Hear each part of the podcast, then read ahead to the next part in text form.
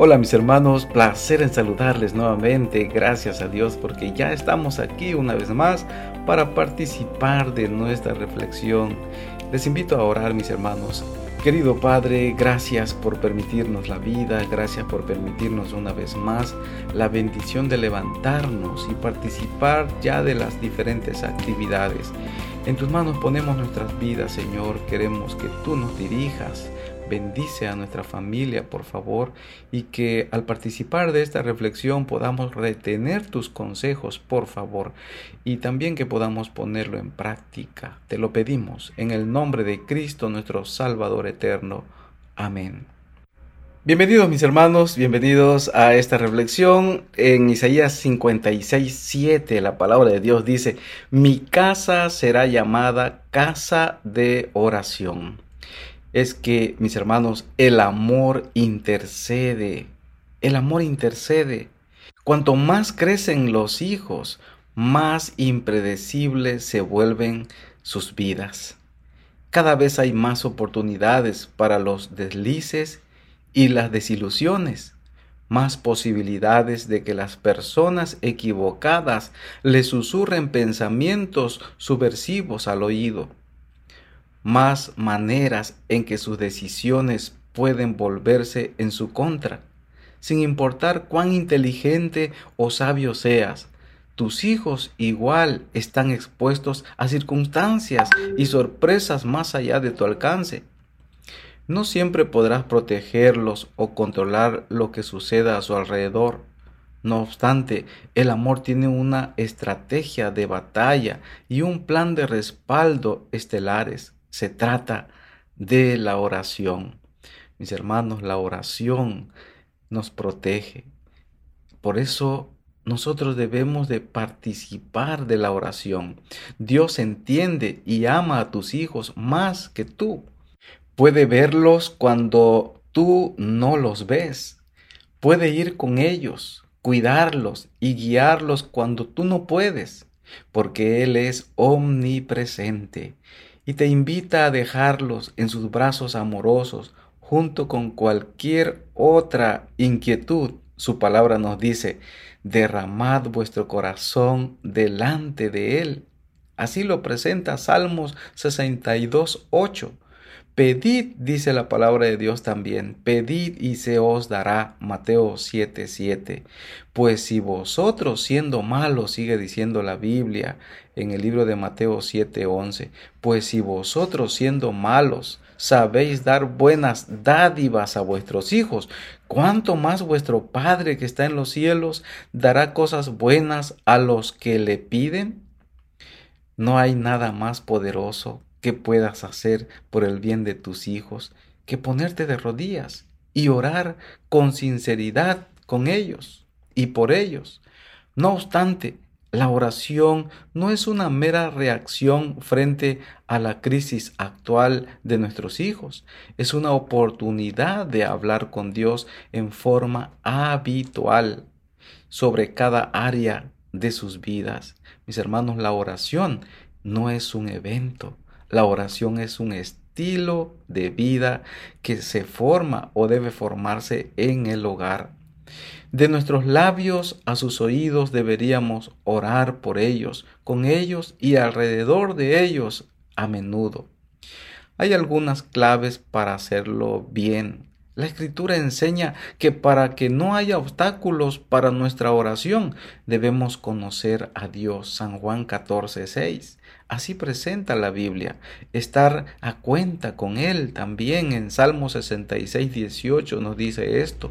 Y en Marcos capítulo 11 del 22 al 26 nos dice que debemos de estar bien con los demás para que nuestra oración también pueda ser respondida y tener el corazón limpio, con humildad y fe, dice Santiago 1, 5 al 8 y 4, 6. Entonces, en virtud del acceso a Dios que Jesucristo consiguió para nosotros mediante su sacrificio en la cruz, podemos acercarnos con confianza al trono de la gracia para que recibamos misericordia y hallemos gracia para la ayuda oportuna. Así nos aconseja en el libro de Hebreos capítulo 4 versículo 16.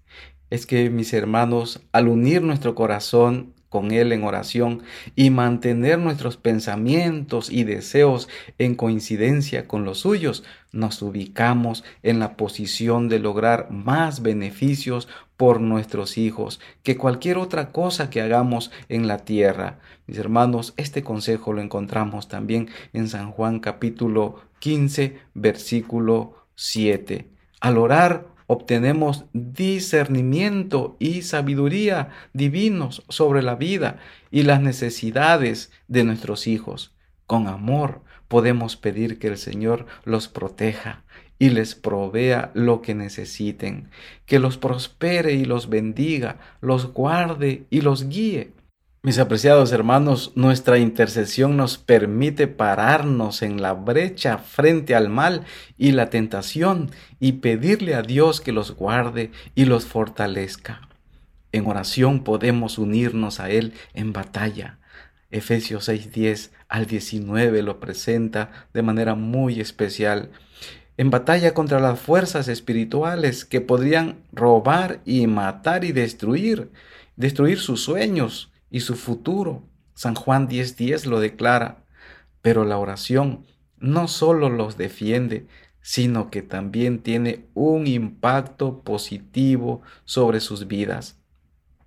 Mis hermanos, más eficaz que nuestra insistencia, la oración habitual en el hogar los atrae más a Dios, mientras que quita su atención de los problemas y la dirige a aquel que tiene todas las respuestas. Orar junto con nuestros hijos los lleva a respetar a Dios, pero también a la esperanza y la seguridad de que puede proveer todo lo que necesitan para vivir para Él. Si no sabes por qué orar, considera qué es lo que te preocupa tus inquietudes son simplemente cargas que llevas con tus propias fuerzas y que todavía no has dejado completamente en manos de Dios.